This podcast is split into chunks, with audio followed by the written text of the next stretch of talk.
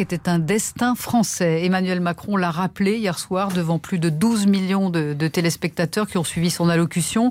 Et la France prépare son hommage à celui qui a passé 12 ans à l'Élysée. Journée de deuil national lundi, comme ce fut le cas pour François Mitterrand, pour Georges Pompidou, pour Charles de Gaulle.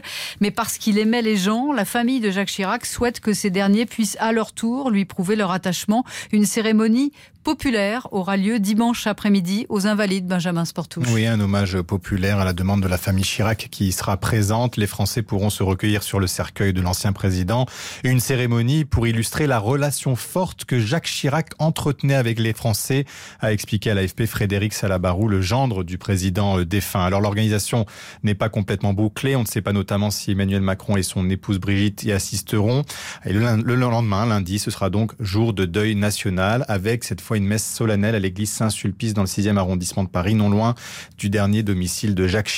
On y attend un grand nombre de personnalités mmh. françaises, bien sûr, et étrangères, et les époux Macron, le chef de l'État, qui pourrait y prendre la parole. Selon nos informations, la célébration de Saint-Sulpice est en cours d'organisation à l'Élysée, où se trouvait ce matin même Monseigneur Mathieu Rouget, évêque de Nanterre et un proche de la famille Chirac, et qui officiera aux côtés de l'archevêque de Paris, Monseigneur au Petit, lundi, lundi donc à Saint-Sulpice. L'ancien président devrait ensuite être inhumé mardi dans un cadre strictement privé au du Montparnasse. Il reposera aux côtés de sa fille Laurence, décédée il y a trois ans en avril 2016, et ce, conformément aux soins au souhait de son épouse Bernadette Chirac. Les précisions de Benjamin Sportouche pour RTL.